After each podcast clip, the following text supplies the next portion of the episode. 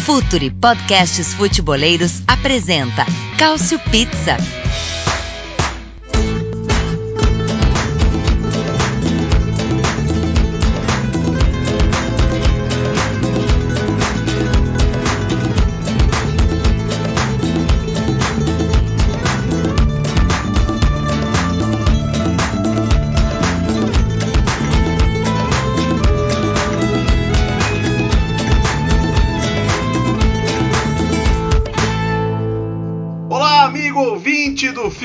Future FC! Está chegando mais um Cautio Pizza, sexta edição do Cautio Pizza, o seu podcast quinzenal sobre futebol italiano, como diria Silvio Lancelotti, o futebol da velha bota. E assuntos não faltam pra gente nesta edição. A Série A está em sua segunda parada para a data FIFA. A Juventus ganha de todo mundo para variar. Os quatro times italianos ganharam na segunda rodada da Champions.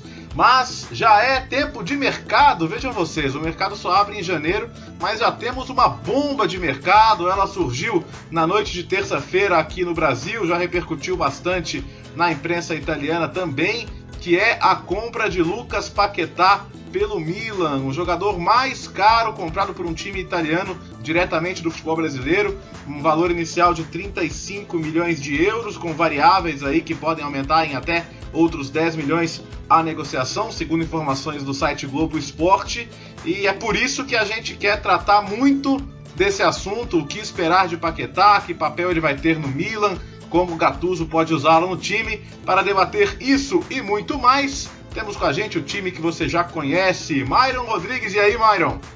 E aí, cara, veio no ombro aqui com o Paquetá no Milan, hein? veio no ombro, ok. Não quero nem saber o que quer dizer isso. É... Caio Bittencourt, e aí, Caio? Bom, quem tem que se preocupar é o Paquetá, porque, o, porque ele vai ter a marcação do Alan. E nesse momento, sabe como é, né? Ah, eu tô ansioso por ver esse duelo, hein? Esse vai ser um duelo, viu? Um já teve a chance de jogar na seleção, o outro, incrivelmente, não. E para completar o nosso trio, ele que comanda aí a, o Cautiopédia, arroba Cautiopédia, o grande perfil sobre futebol italiano, o site com notícias, análises, história do futebol italiano. Nelson Oliveira do Cautiopédia. E aí, Nelson? E aí, galera? Pois é, eu acho que o, o assunto Paquetá vai render muito aí no Milan ainda, né? Semana, daqui a duas semanas já tem derby também. Acho que isso aí foi uma é. grande uma antecipação aí já pro, pro esse clima aí de, de, de clássico de Milão.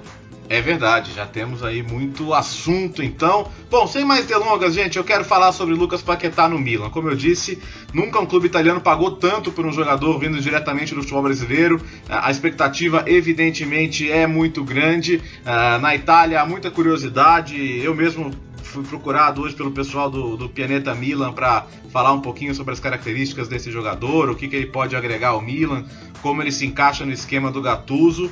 E essa pergunta que eu quero transferir para vocês, começando por você, Myron. É, hoje o Milan joga num 4-3-3 que está muito bem definido hoje, né? O time não tem variado muito daquela formação ali no meio-campo com, é, com com Kessier, com o Bonaventura, né? O trio da frente com o Tchalanoglu, com o Higuaín e com o rei das assistências, o Susso. O é, que, que você imagina? Ele, ele toma o lugar de alguém? o Gattuso muda o esquema para encaixá-lo. É, pelo que a gente viu dele até agora no Flamengo, é, que, que, que, tipo de, de, de, lugar ele pode ter no time? Vai ser titular de cara? Vai ter que esperar? Myron, você que conhece muito de Milan e qual que é a sua expectativa sobre como ele se encaixa nesse time?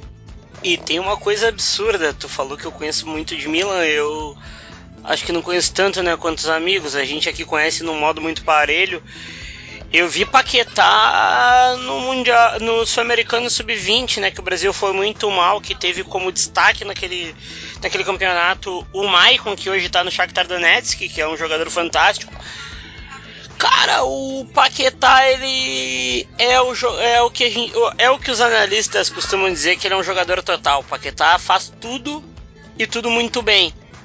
A gente pro Paquetá, como uh, a Europa viu ele é um trequartista, ele tem um número altíssimo de desarme para um trequartista. Ele deve ter 4 ou 2 e, ou 3,2 por jogo de desarme. Isso é muito. Paquetá é um cara que dá passe-chave como se fosse atravessar a rua. Paquetá tem drible, Paquetá tem chute de média distância. Mas se a gente for pegar e ver o, o lance mais cru da coisa, uh, 4-3-3 do Gattuso é parecido com o 4-3-3 do Barbieri e, e Paquetá chega na função de Bonaventura e Bonaventura começa a temporada voando. Eu sou um cara muito pragmático que não gosta de mudar esquema e não acho que a gente deve adaptar esquema acima de jogador. Não sei se o jogador for o Lionel Messi, que não é qualquer um. Paquetá hoje espera no Milan, mas o Milan espera o Paquetá. Então, então na, sua, na sua cabeça, é, é, quando você diz ele espera, quer dizer que ele ele não, ele não chega para tomar a posição de alguém que seria do Bonaventura, você quer dizer? Não, ele, ele, chega, ele chega, ele chega como jogador que a gente espera muito, um craque, um jogador fantástico, uma, talvez a melhor contratação do Milan em, em umas três ou quatro temporadas, mas eu acho que ele tem que esperar. O que, que você acha, Caio? Eu, eu concordo com o Myron e assim, ele vai chegar em janeiro. Chegando em janeiro, ele vai estar tá em ritmo de pré-temporada com relação ao resto do time. Então vai demorar um pouquinho para ele se adaptar, conhecer os ares de Milão, tudo mais e tudo mais e, e assim, não vai chegar, vai todo todo mundo perguntar no começo ah, porque o Paquetá não é titular, porque ele não toma o lugar do Bonaventura. Passo a passo. Oh, agora a questão do Paquetá vai ser outra. Chegar no Milan é muito diferente. Por mais que ele tenha experiência de Flamengo, o Flamengo não é uma experiência fácil aqui no Brasil. Chegar no Milan é uma, é uma outra, outra coisa. E ele não é um jogador necessariamente para agora é um jogador para as próximas cinco temporadas. É um jogador que o Milan vai fazer crescer e que com certeza pensa nele no projeto para, quem sabe, voltar logo à Champions League e voltar logo aos títulos. É, é, pelo que eu estou entendendo, né, pelo menos vocês dois estão mais ou menos nessa mesma linha de que de que são seis meses de adaptação. São seis meses em que ele vai conhecer o elenco, vai conhecer o futebol italiano e, e talvez na outra temporada, sim, ele seja uma parte fundamental do, do, do processo. Você pensa nesse caminho também, Nelson? É um pouco parecido, mas eu acho que o Paquetá não entra jogando logo de cara, muito mais porque, pelo que o Caio falou mesmo, já, da questão de ele estar tá chegando num fim de temporada, né, pro Brasil e no meio da temporada para lá, vai estar tá em outra outro ritmo, é, outra outro nível de preparação, né, em relação aos jogadores do Milan. Mas é, ao contrário do Gabigol, por exemplo, que sempre rolava aquelas perguntas todas, ah, ele não joga, joga, não joga. E eu vejo uma diferença bem nítida aí, que ele tem um respaldo da direção, né? Foi o Leonardo que levou ele para lá e é, um, é uma situação bem diferente, né? Ele não vai chegar precisando se provar como o Gabigol, por exemplo, chegou na Inter. Não é, não é, não é algo comparável assim, mas eu acho que ele vai ganhar bastante espaço, tem qualidade, vai disputar essa posição aí com o Bonaventura, vai jogar com, quanto der para ele jogar, né? Vai depender também de se o Milan vai chegar mais longe na Copa Itália, que ele pode ter um pouco mais de chances.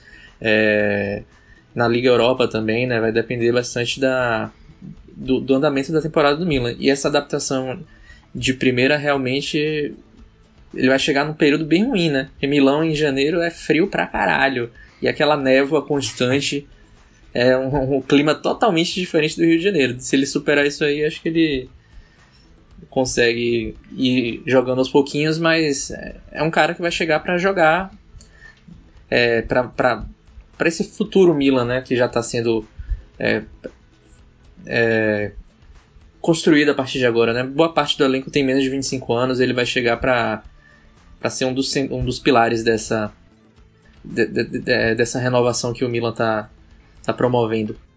É, isso, isso é muito positivo, sem dúvida. Eu tô pensando o seguinte: no Flamengo, por exemplo, nas últimas rodadas, a impressão é de que é, a ausência do Diego, né, e jogar o William Arão ali no meio-campo, você pode até discutir a qualidade do Arão, mas o Paquetá começou a jogar mais adiantado, mais perto da área, e, e acho que para funcionar tem que ser assim, né? Eu, eu concordo com, com o Maier, não precisa ser necessariamente uma mudança, não precisa ser um 4-2-3-1 com ele jogando centralizado para que ele possa jogar com essa liberdade. E é um cara que você vê que ele, que ele nessas inserções, nessas entradas na área, tá, tá oferecendo muito, finalização de cabeça. Acho que é um cara que tem que estar. Tá perto da área. Ele até pode eventualmente jogar aberto, mas eu acho que você tira um pouco da, da capacidade que ele tem de, de definir as jogadas, não só com, com os passes-chave, né, como, como o Myron citou, mas também definindo as jogadas, também como um finalizador que ele, que ele é e está sendo cada vez melhor. Agora, tem um ponto aqui, gente. É, a imprensa italiana, claro, você sabe melhor que ninguém, ela, ela é muito ansiosa por comparações. Então você vê um jovem é, com esse, com fisicamente em evolução, com, com pés talentosos, uh, com, com poder de decisão. Milan, o que, que você fala? Kaká. É, é, é, é perigoso para ele ou não você ter esse tipo de exigência, Myron? Afinal de contas, Kaká é Kaká, né, cara? Kaká foi o melhor do mundo pelo Milan, né? Kaká é o último, o Kaká é o último, é o último jogador gigantesco de classe mundial do Milan. Mas tem, mas fizeram uma comparação esses dias que eu vou falar, viu? O, ah. Kaká, o Kaká chegou menos jogador no Milan do que o Paquetá é hoje. Você acha? Não! Paquetá, o Kaká era. Eu discordo demais. Não, eu acho que o Kaká chegou menos jogador. Discordo.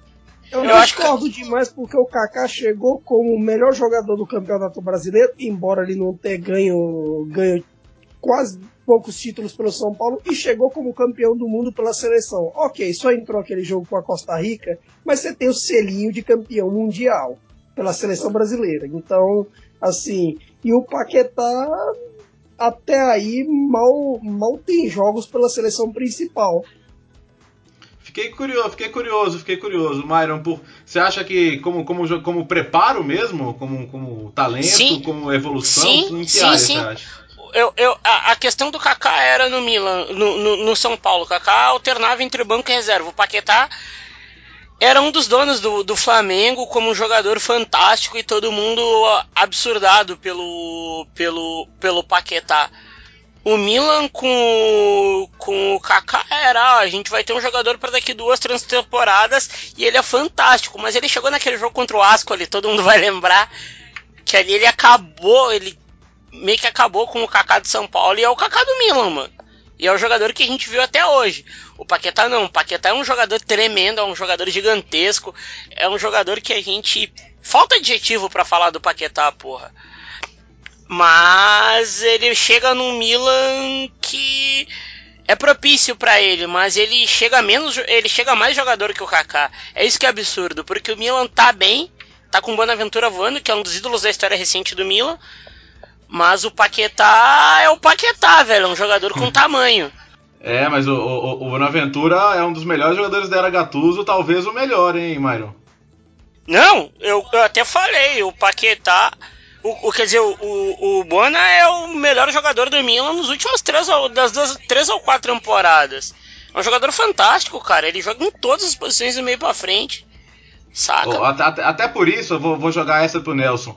Você acha que pode acabar acontecendo do Bonaventura, até porque o Tchalanoglu não tá num bom momento, do Bonaventura voltar a jogar no, no tridente ofensivo para encaixar os dois no time, não? Nossa, que pergunta. Vai, Léo, responde.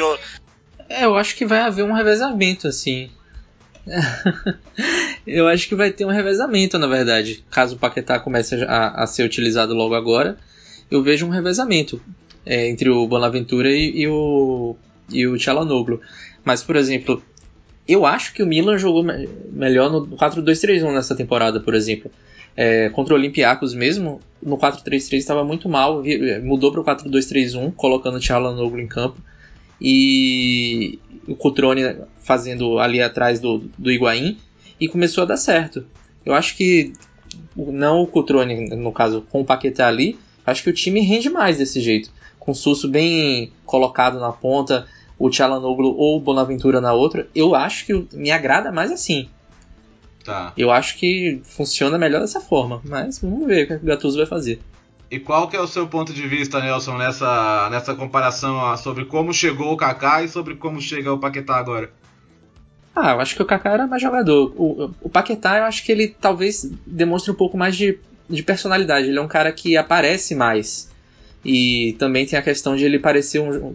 de ele ser um, um meio-campista bem completo, assim, né? Mas eu acho que o Kaká já era mais jogador. Você não diz hoje que o Paquetá vai ser melhor do mundo, né? O Kaká já tinha uma, uma expectativa um pouco maior sobre ele.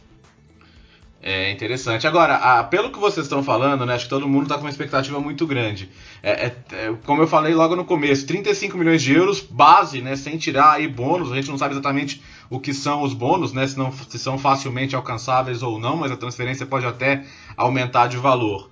Para o mercado de hoje, é, é, tá justo? Foi uma pechincha? Ou é, é arriscado por esse valor? Bom, acho pechincha no mundo que Vinícius Júnior sai pelo que saiu, Rodrigo Raio sai pelo que saiu, Milinkovic Savic rondou 120, é preço de banana o Paquetá, viu?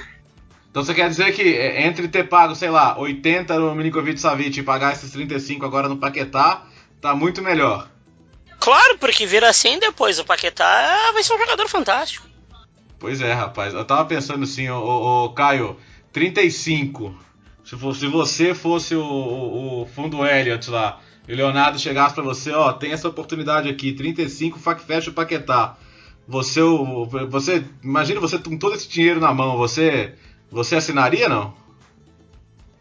No mercado de hoje, em que você dá 35 por muitos jogadores que talvez não valham tudo isso, o Paquetá vale isso e até mais. A questão é que 35 de um jogador vindo do Brasileirão hoje é um, é um pouquinho mais arriscado do que, de repente, você paga 35 de um jogador vindo da, do Campeonato Francês, da Premier League, do, do Espanhol e por aí vai. Que é um cara que já passou a adaptação, né? Você, de repente, paga um paga algum mais caro no, nos direitos econômicos para pagar mais barato no salário. Aí de repente não sai tão caro assim. Como eu acredito que não vai sair tão caro. É, faz sentido, faz sentido realmente. É, eu acho que é, eu, eu faço uma comparação muito com o valor do Arthur, né? O Arthur também foi mais ou menos nessa casa aí com, com bônus, chegando na casa dos 40 milhões e tudo bem que é um jogador também especial, né? A gente já tá vendo lá em Barcelona como ele tá se adaptando fácil. Mas eu também acho que vai dar muito certo. E, e acho legal, eu acho importante, cara, o Milan fazer contratações assim, né? A gente tá vendo, a gente viu algumas repercussões em redes sociais da molecada. Acho que a molecada não tem noção do que é o Milan, né, velho? O pessoal que, que mede muito pelos resultados recentes. É, o, o, Milan tem um peso muito grande, né? O, e, e, é legal que o Milan mostre esse, esse poder, né, Myron? De fazer uma contratação como essa, de levar um jogador importante, de fazer esse tipo de aposta, né? Cara, eu falo como torcedor do Milan, eu até brinco de vez em quando com a situação do Milan, mas eu já falei, cara, no momento que vocês vê Real Madrid ganhar três Champions seguidos, vocês vê o Barcelona ser transcendental com o Messi, você não tem noção do que o Milan fez na década de 80, 90 e 2000. O Milan, é. o Milan fez 4 a 0 no Barcelona em uma final de Champions League. O Milan fez 4, 5 a 0 no Barcelona. Quer dizer, fez 5 a 0 no Real Madrid numa final de numa semifinal de Champions League. O Milan foi campeão invicto de uma Champions League também. Coisa que pouca gente consegue. Cara, tá certo, o momento não é o momento não é como é, mas pô, são sete Champions Leagues ali. Agora, quem quer, quem quer aumentar essa contagem de Champions Leagues é a Juventus, né? A Juventus corre atrás aí de voltar a ganhar uma Champions League, né? Já são é, desde 1996 aí, já são 22 anos aí sem conquistar o título, bateu tantas vezes na trave nesse período, duas finais recentes. E o começo de temporada da Juventus é impecável, né? Perfeito, ganhou todos os jogos pela Champions, ganhou todos os jogos da Série A, pode alcançar aí todos os recordes possíveis. É, foi uma das quatro vitórias italianas na rodada. É importante deixar um dado histórico aqui, né? São São quatro vitórias em quatro jogos. Desde 2005, novembro de 2005, não havia quatro vitórias italianas na mesma rodada da Champions League. E, e a gente está vivendo um momento, gente, em que Bayern de Munique, Barcelona e Real Madrid, que são os times que praticamente monopolizaram aí os títulos da, da Champions nessa década, né? Exceção ali do, do Chelsea. É... Cara, são times atravessando momentos de instabilidade, né? Eu quero saber bem na lata assim de vocês. Começando por você, Nelson. É, a Juventus é o melhor time da Europa hoje, a Juventus é a principal favorita ao título. É, qual é o tamanho da, da responsabilidade da Juventus hoje de finalmente encerrar essa expectativa tão grande em relação à, à conquista da Champions? É, eu acho complicado falar isso agora porque, sei lá, é meio igual a, igual a eleição, né? Champions League. A, a, fase de grupos é uma coisa, depois chega no ano que vem já é outra história. O mata-mata é muito diferente, assim. E a gente não sabe muito bem é, como é que a, a Juve vai chegar lá. A gente pode discutir depois a, as questões envolvendo o Cristiano e também a saída do Marotta e tal. E principalmente a gente não sabe como os adversários dela vão reagir, né? Tipo, o Bayern tá, tá num momento ruim, o Real também, o Barcelona também não tá mostrando tanto, apesar de ter vencido as duas na, na Champions League com, com boas atuações. Mas é complicado, eu acho, assim. Chega na hora, a gente vê que muita coisa muda. Tem o Paris Saint-Germain, o Manchester City, apesar de não terem é, essa tradição na competição, é, depende muito do cruzamento, depende de como os times vão evoluir na temporada, mas a Juve está fazendo um trabalho excepcional até, até então, né? É, e... a, nesse momento é o melhor time da Europa, sem dúvida. É, eu tenho essa impressão também, assim, até para jogar para você, Caio, o, o, Alegre carrega uma, uma pecha aí de, de, de pragmatismo, de. É, enfim, que nem me parece justa nesse momento. O Juventus está realmente jogando bem e, e nos últimos jogos, uh, jogando também futebol ofensivo, criando, tendo variações de jogo. É, e me parece até que é um técnico ainda no cenário europeu um pouco subestimado por muita gente, né? Subestimado por, por conta dos tempos de Milan, que pegou, pegou uma fama que ele era um técnico um pouco defensivo. Mas ele, hoje em dia, eu digo, ele é top 5 do mundo para mim e, um do, e o melhor camaleão tático de todos. Porque, assim, se você tem um Guardiola, um Sarri da, vi, da vida que, que fazem assim de jogo ofensivo e é basicamente aquilo. O, o Alegre, você pega um Napoli do, no Sarri, ele, ele se adapta de acordo com o adversário. Uma Inter, Roma do, do Spalletti se adapta com o adversário. Com, contra, em confrontos europeus, então, mais ainda. Então, por isso, ele, cons ele consegue adaptar, adaptar o time de acordo com o que ele tem. É claro, o elenco ajuda, ajuda um pouco para isso. Mas aí vai a qualidade do treinador.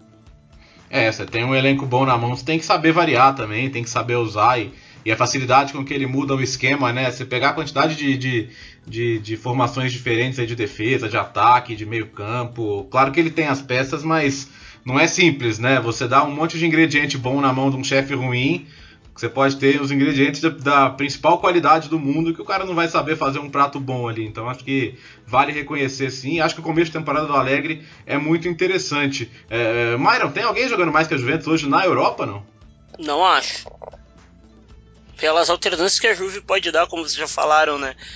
Mas a Juve, mano, tu tem o Cristiano a ponto de bala tecnicamente. Fazia, olha, muito tempo que ele nem, ele nem iniciava uma temporada de pé no pescoço do jeito que ele está iniciando. Tu tem o Bonucci e Kelini que parece que nunca separaram. Hum. Tu tem o Pjanic que, mano, é o Pjanic, né? É, é um cara que se jogasse na Premier League ou na La Liga, todo mundo pagaria um pau violento. Tem o Cancelo começou voando. Tem o Dybala que já começou a se achar tu tem o, o Mandzukic. Aí tu tem, ou vamos jogar no 4-1-4-1, vamos jogar no 3-5-2, vamos jogar no 4-3-3. O que, que a gente vai fazer com esses caras? É que a Juve alterna, mano. E as alternâncias da Juve é melhor do que de muita gente na Europa hoje. É, realmente um time. Vamos ver se esse time não, não atinge um pico cedo demais, né? Às vezes tem isso, né? O time chegar ao seu melhor rendimento muito cedo, especialmente na Champions League, que, que exige que os times estejam muito bem na reta final da temporada, como é que isso vai, vai ficar. Agora, o, o até passou brevemente sobre isso e eu acho que é importante chegar a esses dois temas, né? O extracampo. O Cristiano Ronaldo lidando hoje com uma acusação de estupro, é, ele nega através de seus advogados, mas o caso está aberto nos Estados Unidos e, e, tudo indica até que ele terá que ser ouvido, né, ou em pessoa ou por vídeo, mas ele terá que dar declarações aí sobre as acusações. É, a minha impressão, eu vou dizer para vocês, acho que a Juventus lidou muito, o comunicado da Juventus no Twitter foi muito, muito é, decepcionante no sentido de, de tratar com certo desdém o fato da, da acusação ser relativa aí a, a um período de tempo maior. É, acho que, que, a gente poderia manifestar apoio, dizer que acredita na inocência sem, sem tentar descreditar aí uma acusação, mas o fato é que isso tá rolando, cara. Ele tá, ele tá jogando, ele tá fazendo seus gols, ele parece bem tranquilo, mas isso, isso continua acontecendo. A gente não sabe até que ponto isso vai ter impacto até na relação de patrocinadores e tudo mais. E a questão do Marota, né? Esse anúncio de que o Marota tá de saída em, em pleno início de temporada também chama atenção. O Marota o cara que fez mercados espetaculares aí, só para citar dois casos, é o cara que levou Pirlo a custo zero, Pogba a custo zero para Juventus, então não preciso nem dizer a astúcia que tem o Marota aí nas negociações, é, mas são questões que podem mexer de alguma maneira com, com o extracampo e, e chegar ao ambiente da Juventus. Ô, ô, Nelson, como é, como é que você vê essas duas situações aí, a, do, a da saída do Marota e principalmente a, as acusações aí ao Cristiano Ronaldo? É, o que, o que eu acho que é uma coisa no mínimo irônica, né? O Cristiano não não demonstrou que estava sentindo algum tipo de pressão no jogo contra o Udinese, comemorou bastante o gol que fez e tal, mas é, os caras se, se, vivem em outro mundo, né? Às vezes eles se blindam muito e não dá pra ter muita noção assim. É, acho que presunção, presunção de inocência é algo que tem que ser mantido, mas também é, é um caso muito sórdido, né? Mas falando mais sobre a questão do que pode levar para o ambiente da Juve, o que eu vejo é que o Marota levou o Ronaldo para lá e agora os dois estão em crise, né? Tipo, foi a maior contratação da, da Juve na, da, de sua história. E agora pode ser que por uma questão extracampo do passado, isso acabe é, levando a. Não sei, a virar um, um flop, né? Não, não, vou dizer dentro de campo, porque não tem sido, mas pode ser um tiro no. um tiro saindo pela culatra. Por essas questões aí. E a saída do Marota, não, acho que não vai fazer diferença nesse momento, mas para a continuidade da hegemonia, principalmente se rolar algum problema, é, alguma sanção ao Cristiano, se for confirmado mesmo, é, a, confirmada a culpa dele, não sei quanto tempo pode durar esse processo também, mas é isso. Pode, pode ser que a Juve precise passar por um momento de reconstrução totalmente inesperado, né? Não era algo que a Juve estava projetando quando contratou o Cristiano. Então, o Myron, você acho que fica nesse, nesse ponto de cautela aí. O, o Myron parece bem, bem irritado com essa situação do Cristiano Ronaldo, né, cara? Um, um um, um, ídolo desse tamanho, né, envolvido num, num, caso tão que se se confirmar é tão repugnante, né, velho? Cara, eu fico muito irritado com isso, assim, porque eu vejo a ascendência que o Cristiano tem sobre crianças, assim.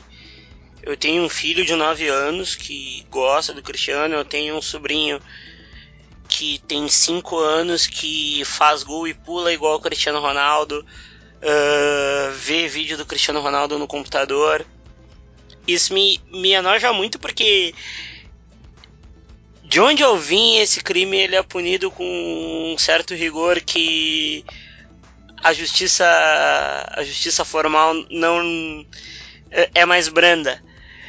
É horrível cara. Por mais que tentem uh, tentem provar a inocência dele porque ele ainda tem a presunção de inocência óbvio que ainda bem que a tem porque senão seria olho por olho, dente por dente. Uh, por mais que provem a inocência dele, vai ficar aquela mancha por cima. Um ídolo mundial, talvez, talvez não, o segundo maior jogador desse século, porque o primeiro é Lionel Messi, sempre vai ser. Incomoda, cara. Incomoda. A gente vai ver os êxitos dele nessa temporada, nas próximas, porque esse homem vai jogar até os 40 anos, a gente vai sempre ter um a gente sempre vai ter um, um porém por cima. Me incomoda, me deixa triste pela, pela a lenda esportiva que ele é, pelo jogador que ele é, pelo tamanho que ele tem uh, no, no alcance global do esporte, me deixa muito triste. Confesso que nunca mais vou ver ele com os mesmos olhos. É, a gente, a gente só torce realmente que o trabalho da justiça possa seguir para levar a apuração dos fatos, a verdade. Isso aí não, não importa se o cara é famoso, se não é, se é um bom profissional ou não, né? Isso aí realmente não, não vem ao caso agora, em que é, a justiça tem os seus tempos aí, mas que eles possam levar uma, a uma conclusão e a, e a justiça no caso. É, bom, ok, Juventus. Agora, quem também ganhou na Champions e que deu um espetáculo foi o Napoli, né? Que vitória sobre o Liverpool. 1 a 0 no finalzinho, mas o gol tinha que ter saído muito antes. É, tá na briga, né? O, o Napoli tá na briga. Claro que os, o pontinho, os pontinhos que perdeu em Belgrado podem fazer falta, mas o fato é que vai para dois jogos com o PSG aí, quem sabe, né? É difícil, evidentemente, mas pode acontecer. O, agora é a hora do Caio brilhar, né? Agora, agora é a hora do Caio exaltar este homem maravilhoso que é Carlo Ancelotti. O, Caio, o, na temporada passada, quando o time jogava a Série A, você já sabia do goleiro ao ponta quem ia jogar. Agora com o Ancelotti é uma maravilha, né? Todo mundo tá feliz, todo mundo joga, ele roda o time, o time joga bem, o time já encontrou uma nova maneira de atuar. Carleto conquistando corações já, e olha que conquistar os corações onde um certo Maurício Sarri deixou saudade, não é fácil não, né, meu amigo? Não é fácil, mesmo sendo ele o Ancelotti, mesmo a empolgação que teve quando ele chegou. E com certeza controlar um elenco assim não, não é muito, muito fácil. Só um cara com a experiência, com tanto de taça que ele tem na, carre na carreira, tem, tem escopo para de repente fazer um Hansik sentar no banco e não reclamar, o Mertens sentar no banco e não reclamar. Tudo bem, o Mertens é um caso à parte que ele não costuma reclamar tanto disso, não reclamou com o Sarri que chegou mais, entre aspas, menor do que os jogadores e, e não reclamaria com o Ancelotti. Mas mesmo assim, ele tem, como eu disse, ele tem escopo para fazer qualquer jogador sentar no banco e não reclamar e continuar rodando o time. E nessa rotação, muita gente, muita gente foi redescoberta. Você tem o, tivemos no último jogo da Série A o Ounas. O Ounas quase relega, relegado ao, a empréstimos com, com o Sarri, agora ele tem virado uma das peças importantes do banco do Napoli. E, pensar, né, Nelson, que no começo da temporada a gente estava muito preocupado, né? Fazia algumas pretensões, previsões até bastante catastróficas aí pelos resultados da pré-temporada, né? Por um, por um mercado que talvez não tenha sido espetacular como o de alguns rivais diretos. Mas o fato é que Carlo Ancelotti vai mostrando que toda a sua experiência de algo serve, né, Nelson? É, sinceramente, eu acho que a gente não estava tão errado assim, não, pelo que a gente estava vendo, né? Eu acho que a gente tinha motivos para para ter reservas com, com o Napoli. Mas eu acho que o Ancelotti ele percebeu algumas coisas. Primeiro que o, o, o não manteve o que o Sarri estava fazendo, né? Ele tem jogado no 4-4-2. Isso fez o time começar a jogar melhor. E ao mesmo tempo eu acho que o Ramsey que perdeu um protagonismo. E o Ramsey que não vinha bem já há um tempo. Então eu acho que essa nova arrumação e colocando o Insigne mais perto do gol, eu acho que fez uma diferença brutal assim para que o Napoli continuasse é, competitivo.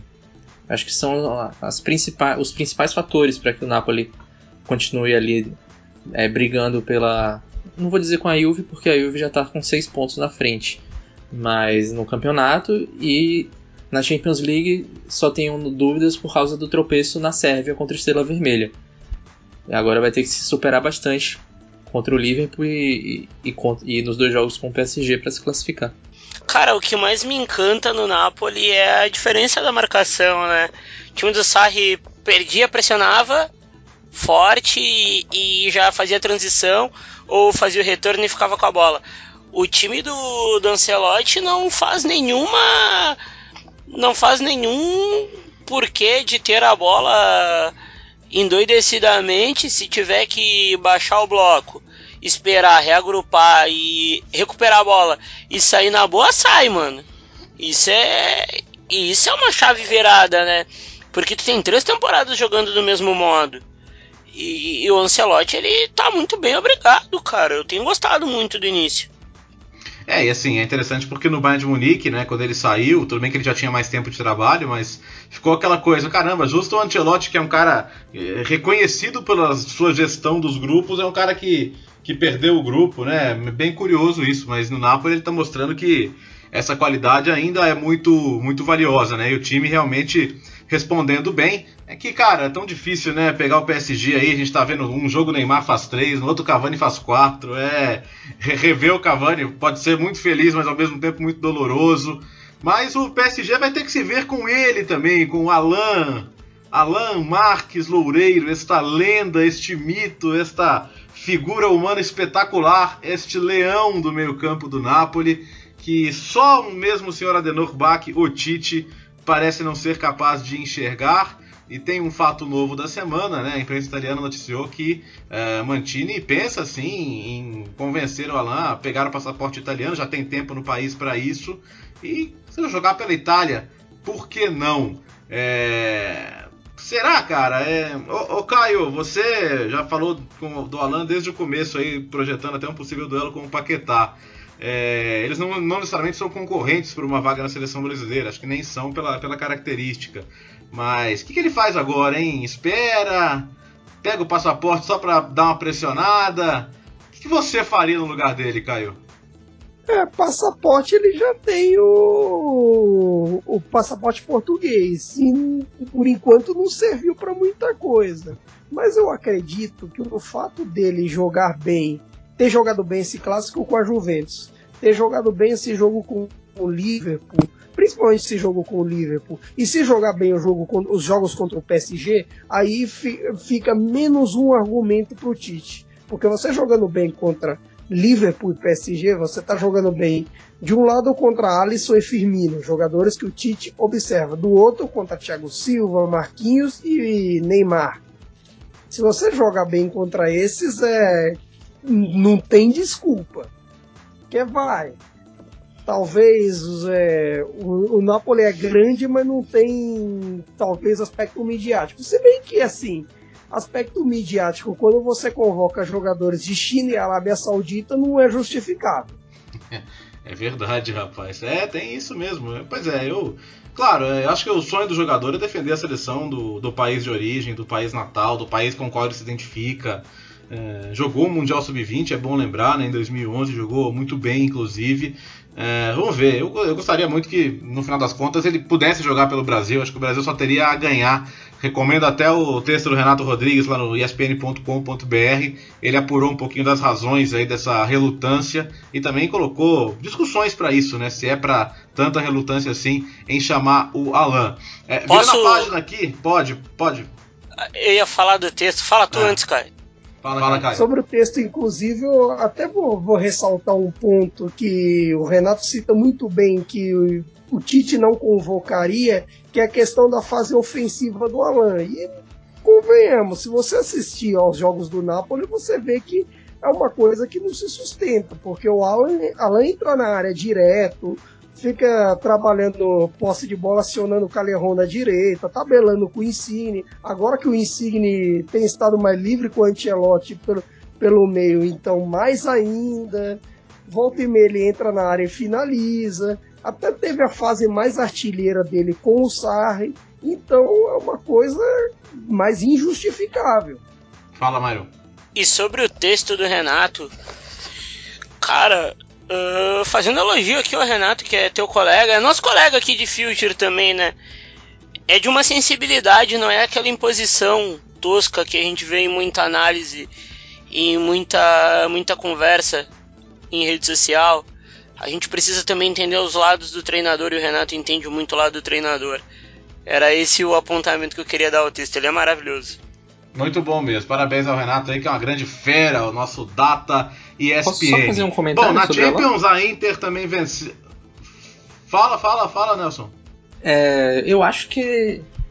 Eu não sei, eu não vejo essa, essa vontade toda de o Tite convocar o Alan. Para mim, eu, eu acho que ele deveria. Também não tô na cabeça dele, né? Não sei qual, qual é o real desejo dele de vestir a camisa de uma seleção ou, de, ou da seleção brasileira em si.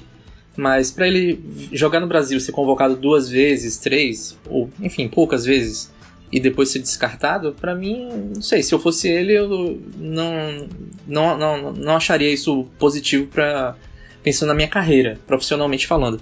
E na Itália ele seria titular absoluto. Não teria. Não, ninguém questiona o Alan na Itália. Seria um jogador que faria. É, um, reeditaria né, o, a dupla com o Jorginho, né, que o, o Myron já definiu em outro momento como o maior bromance do, do futebol italiano no, nos últimos anos. E, e, e, e, é isso.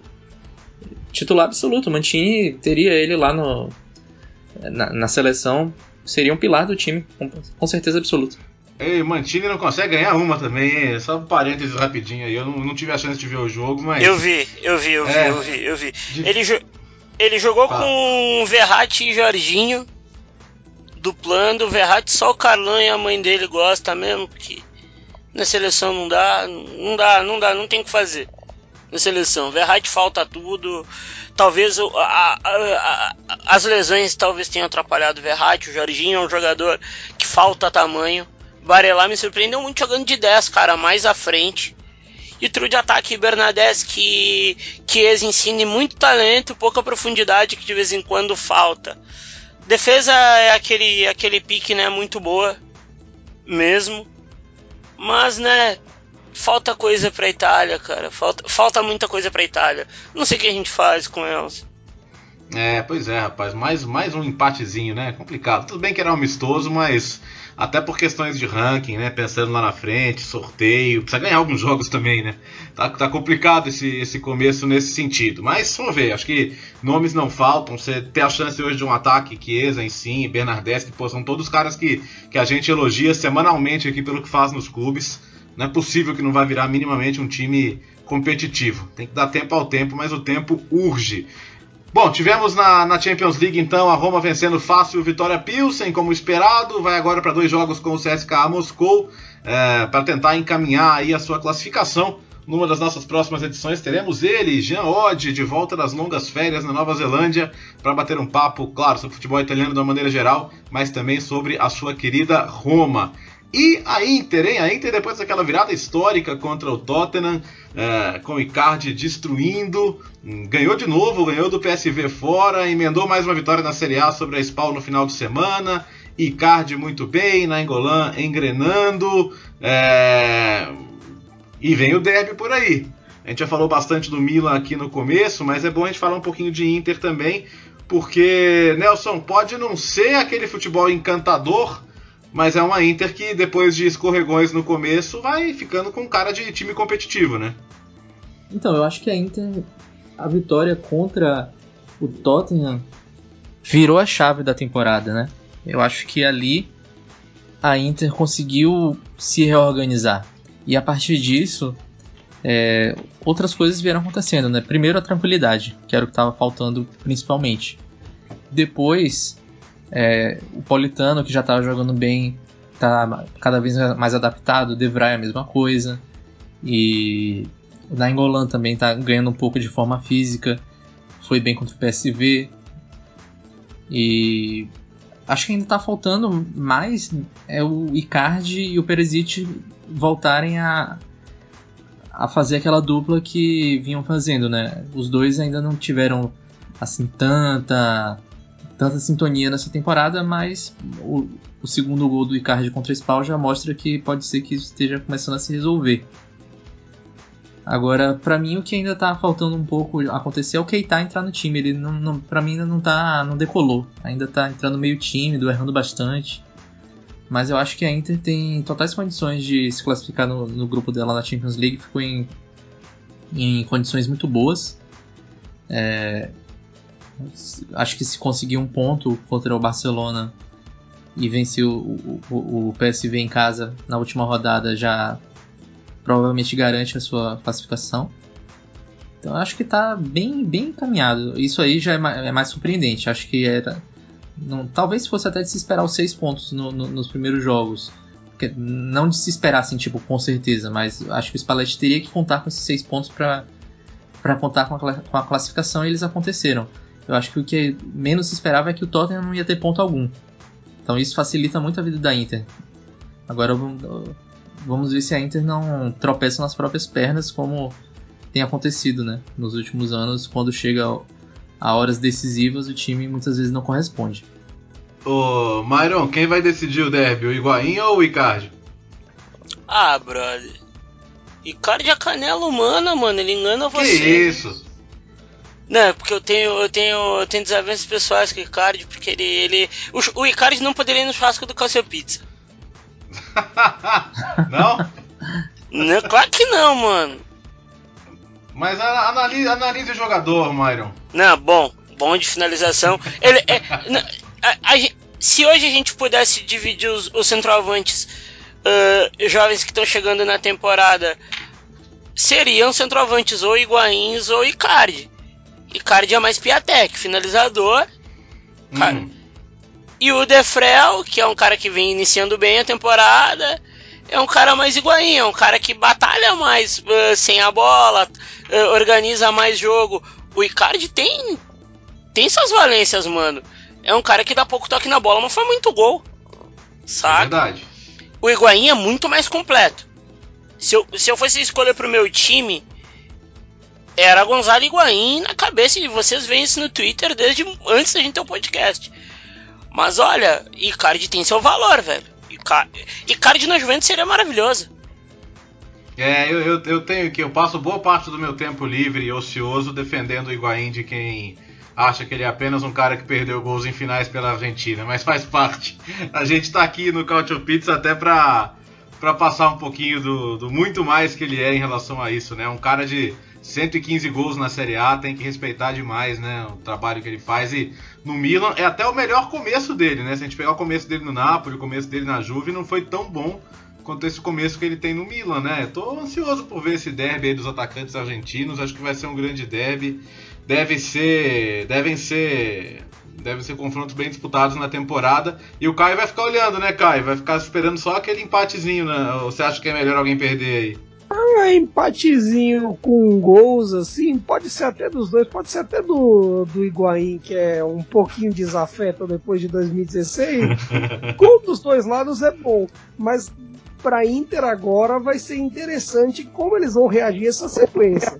Eles têm logo de cara, assim, depois que voltar da data FIFA, eles têm Milan, Barcelona e Lazio em sequência é temporada, é, momento da temporada você pensar é agora vai até para se firmar na disputa de Champions League ou até pensar no, com perd perdão para os interistas seu Zika, mas para ser a anti-Juve ou até ou vai ou racha. É, rapaz, anti-Juve acho que é a própria Juve, né? Já tá tão claro isso, eu desisto de apontar uma uma anti-Juve. Eu apontei a Inter no começo da temporada, mas é, essa regularidade que a Juventus tem realmente é uma coisa de outro planeta. Agora, o Myron tocou brevemente no nome do Piatek, nosso xodó. Desde o começo, desde o primeiro Cautio Pizza, a gente fala de Piatek, mais especificamente Nelson Oliveira apostava já alto em Piatek. É, e ele fez o sétimo jogo seguido marcando, que coisa maravilhosa. O Genoa perdeu e, meus amigos, o Ballardini demitiu o Juric. Quer dizer, demitiu o Ballardini para trazer o Juric. Eu nem lembro mais quem que tá saindo, quem que tá chegando, porque é uma Mas vai demitir o Juric também. Daqui a pouco ele demite, né? É, é já só tá, você já antecipou. Que loucura, gente. O Genoa ganhou. O Genoa de 7 jogos ganhou 4. Se ganhar um jogo a menos do Milan, ele tá na zona de Champions League. Tudo bem que alguns presidentes da Itália são insanos, mas essa das demissões do Preciosi é uma das mais bizarras até hoje, hein, meus amigos? Não, não dá pra entender. O Preciosi existe pra gente matar a saudade do Zamparini. é, não é, ele é o Zamparini de Gênova. Da Série A, o que eu acho né? mais engraçado do Precioso é que ele é dono. Ele é dono de uma fábrica de brinquedos, né? Eu acho que ele trata os técnicos da mesma forma, assim. Eu acho que tem, tem muito a ver com, com o trabalho é, principal dele, né? A ocupação principal dele. Acho que ele tira um brinquedo da caixinha, coloca em outra, fica trocando. Acho que tem um pouco a ver com isso aí. É, não dá pra entender, gente. Eu, eu, daqui a, eu não duvido daqui a pouco que ele mande o Yuri embora, chame o Ballardini de novo. É uma, é uma palhaçada, né? Acho que o time tão tradicional, dono de nove títulos, tão, de história tão bonita como o Genoa, tinha que ser tratado com um pouquinho mais de respeito. E uh, dizem as más línguas que, que ele tá falando assim: é, se você tá achando ruim eu demitir o técnico, espera quando eu vender o Piatek em janeiro, né? Ele vai vender o Piatek em janeiro, cara? Você duvida? Com certeza. Não, uma mano. É. Certeza absoluta que ele vende. Ah, dizem que a Juventus tem interesse, né? Porra, a Juventus tem interesse. Ah, a Juventus, a Juventus deveria ter interesse em nós quatro, mano. Ó, eu topo ainda. Né, aliás, é um momento, é um momento bom até pra, pra essa proposta chegar. É. Tudo bem. é, olha só, gente, tá vendo só? O, o, falando da dança dos técnicos, algumas horas antes da gente gravar, apareceu uma imagem na minha TL que me deixou aterrorizado. O aperto de mão de Luca Campedelli, aquele senhor de óculos, e Giampiero Ventura, o homem que deixou a Itália fora da Copa do Mundo, que escalou quatro atacantes contra a Espanha. Eu não sei mais o que falar sobre este homem. Quero ver o Kiev com que... quatro atacantes também. Você quer ver também? O claro! tem que ser o Pellissier. Sim, Pellissier e o, e o resto. Pô. Não, Jaqueline ele vai deixar no banco. Será que. É. Não, é, não, Jaqueline ele vai deixar no banco pra ser o. Baixinho, no... igual Insigne. É, o novo Insigne, pô. Eu acho. Vocês acham eu que ele vai salvar o Kievo ou, ou ele vai você acha que ele vai salvar o Kievo, não? Eu tô curioso pra ver o Ventura no Kievo, pra ver se ele tem um processo meio guardado nas devidas proporções, que nem o Lazzaroni. O Lazzaroni, depois daquilo lá, ele foi pra Fiorentina, depois da Copa de 90, e não emplacou mais em lugar nenhum ficou eternamente rotulado com, com aquilo de Copa do Mundo. Eu tô curioso se vai ter esse efeito semelhante com o Ventura. Eu pensei no Lazzaroni, que foi o primeiro que me veio à cabeça. Eu tô pensando. É, é, eu tô, eu tô pensando como, como é que vai ser a recepção dele nos estádios, né? Porque, caramba, é, ele é o único ser humano vivo a deixar a Itália fora de uma Copa do Mundo, né, gente? Não, não. E fora não, que não. Ninguém, ninguém gosta do Kievo, né? Acho que nem a torcida é. do Kievo gosta do Kievo. Nem o fundador do Kiev deve gostar do Kiev, né? Tem isso. Eu, ó, eu gosto do, eu gosto do Pellissier, tá? É um, com, ah, com 58 anos fazer gol igual ele faz não é fácil, não. Pô, a reforma da Previdência chegou forte na Itália com. Sorrentino, do Sorrentino eu gosto. O Sorrentino em jogo contra, contra time grande ele vira ele vira rei. Ele vira o é bufão. Verdade, é verdade. É, na primeira é rodada, inclusive, contra, contra a própria Juventus, ele estava fazendo um ótimo jogo, ele tá até sucumbir ali no finalzinho. É, meus amigos, vocês têm uma oportunidade única agora de falar sobre qualquer coisa que a gente não falou ainda sobre Série A, futebol italiano. Ah, eu quero falar um negócio aqui sobre futebol italiano, tá? Na moral mesmo aí. Uh, Sampdoria, pô. Quatro gols sofridos. Já estamos em novembro, em outubro. Uh, Jean Paolo, o novo Sarri. É isso. Ah, olha aí, hein? É isso, é isso. Pega essa responsa. Vamos ver se a Sampdoria não vai. Essa, a Sampdoria também você não vai vender todo mundo, né? A gente fala do Genoa vender o Piatek, mas a Sampdoria também difícil manter os destaques do time, né? Sempre perde aí jogadores importantes de uma temporada para outra, mas tudo bem. É, legal, é bom destacar mesmo o bom futebol da Sampdoria. Agora, achei que você ia falar do, do flop da Atalanta, cara, que a Atalanta tá ali na beirinha de rebaixamento, né? Ah, puta que eu pariu, a Atalanta, né? Opa! né? Até o, até o nosso queridão Gasperini falou que esse ano é lutar pra não cair, né? Tá, tá embaçado, velho, tá embaçado. É, a Atalanta, pelo visto, deu um passo maior que a própria perna ali talvez é, na adaptação do Zapata, a, alguma coisa ali se perdeu. Uma vitória só em oito jogos é bem preocupante. Mas tem dado azar também, né? Nos últimos três jogos, é, garfada contra a Fiorentina, né? Foi ali um pênalti completamente inexistente no, no Chiesa, que mesmo com o VAR de, confirmaram um pênalti. Tava pressionando o jogo inteiro, merecia ter ganhado aquela partida. Foi 2 a 0 mas o outro gol foi no final também, uma bola que cruzou a linha e o, e o juiz foi avisado pelo, pela sinalização do, do relógio e tal. E contra a Sampdoria agora também botou duas bolas na trave, pressionou o jogo inteiro, não conseguiu fazer gol. É, tem dado azar também, eu acho. Apesar de ser o pior início de temporada do Gasperini na, na Atalanta, eu acho que pod poderia estar com alguns pontinhos a mais, pelo menos. Eu acho que a situação de tabela é muito ruim, mas ela também não chega a condizer com a realidade. Claro que o Zapata precisa fazer gol, por exemplo, não fez nenhum ainda. Mas Papu também não tem jogado tão, tão bem assim mas podia estar tá melhor. Pelo menos um meio de tabela aí. Não, não vejo a Atalanta brigando pra, contra o rebaixamento. Acho que daqui a pouco dá uma melhorada. Gente, e a, e a Lazio, hein? O Milinkovic Savic não vai jogar, não? Porque eu tô esperando desde a última temporada aí que ele, que ele possa manter aquele nível que o levou a todas as manchetes. Ele saía na capa dos jornais a cada dois dias. Agora renovou o contrato. Será que depois disso ele volta a jogar? Eu tô um pouco frustrado aí. A gente já falou dele mais cedo, né, Myron? O que, que tá acontecendo, cara? Ele vai ficar naquilo lá mesmo, velho? Tá decepcionado por não sair, né, meu? Isso incomoda jogador, né? Eu acho que o Milinkovic, ele é muito. Ele, é, ele, ele tá naquela. Tá naquela. Bom, o que, que o Lotito vai fazer comigo? E isso incomoda o jogador. Ele, ele fez uma Copa ruim, uma coisa que a gente tem que falar ele fez uma tempo, ele tá fazendo de temporada ruim e ele se decepcionou com a não venda, né? Isso pesa.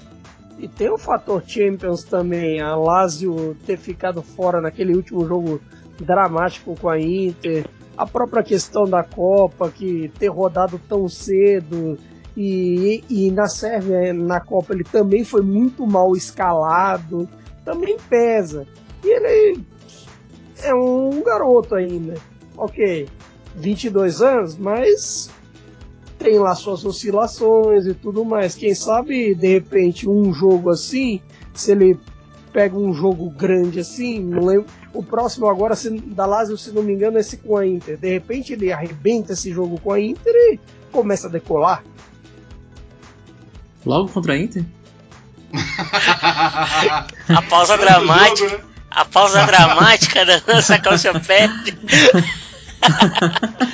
Fantástico. É, tanto, tanto jogo pro cara acordar. Tá bom, faz parte. Gente, a data FIFA vem aí. É, daqui a pouco tem o Derby, a volta da Série A. O nosso ouvinte que nos prestigia aqui no Cautio Pizza certamente vai ter muito assunto para repercutir com a gente nas redes sociais.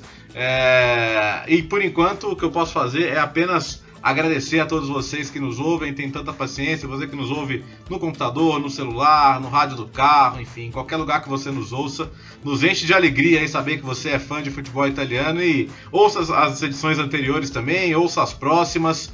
Você que acompanha o Future FC sabe como chegar. Recomende aos amigos também o nosso Calcio Pizza, que chega à sua edição de número 6. Por enquanto, eu quero agradecer aos nossos fiéis colaboradores, o, o, grande idealizador desta aventura Cautio Pizza, que é Myron Rodrigues. Myron, obrigado por estar com a gente mais uma vez, hein? Cara, vou dizer de novo pela sexta vez. Quem agradece sou eu por você ter embarcado na empreitada aí, Nelson, tu, More que tá fora, Jean que não pôde estrear, mas é um cara que tá sempre muito junto conosco. E pela audiência também, né, mano? A gente tá sendo muito bem aceito, né? Isso eu acho que a gente deveria deveria uh, exaltar, porque falam que é um campeonato que está parado, mas não está parado, graças a Deus. Obrigado aí a todos. Tá tarde, mas eu agradeço. Ficaria até 5 da manhã. Bem. Ah, eu também ficaria. A gente grava aqui já em alta madrugada, mas é bom saber que a repercussão é sempre muito legal. Caio Bittencourt, o homem que vai ver o Napoli eliminar o Paris Saint-Germain. Caio, valeu, hein? Vamos ter calma nós, gente. Vamos ver o que, que Ancelotti fará contra Tuchel e contra o, os próximos jogos contra Estrela, Estrela e Liverpool. E claro, tem a Série A também e agora vem a, vem a parte mais difícil, a tabela contra os times da, da parte de baixo. Agora a gente só pegou o top 10. Nelson Oliveira que apostou o peru de Natal com o Myron para ganhar o derby, não é isso, Nelson? Obrigado, viu? Não, eu, Ah, eu vou apostar meu 13 terceiro salário de 2020, na verdade. Eu já tinha falado isso outra hora. eu falo de novo aqui. Obrigado aí, galera. Obrigado pelo convite mais uma vez. Até daqui a duas semanas. Boa, Nelson Oliveira do Cautiopédia. Sigam a Cautiopédia no Twitter. Comunopédia. Esse pessoal do Twitter não é fácil, meus amigos. Ficamos por Nelson aqui. Esse foi. Granche Oliveira. Esse foi mais um Cautio Pizza. A gente se encontra por aí. Por enquanto é só. Grazie. Alla próxima. Tchau. Tchau.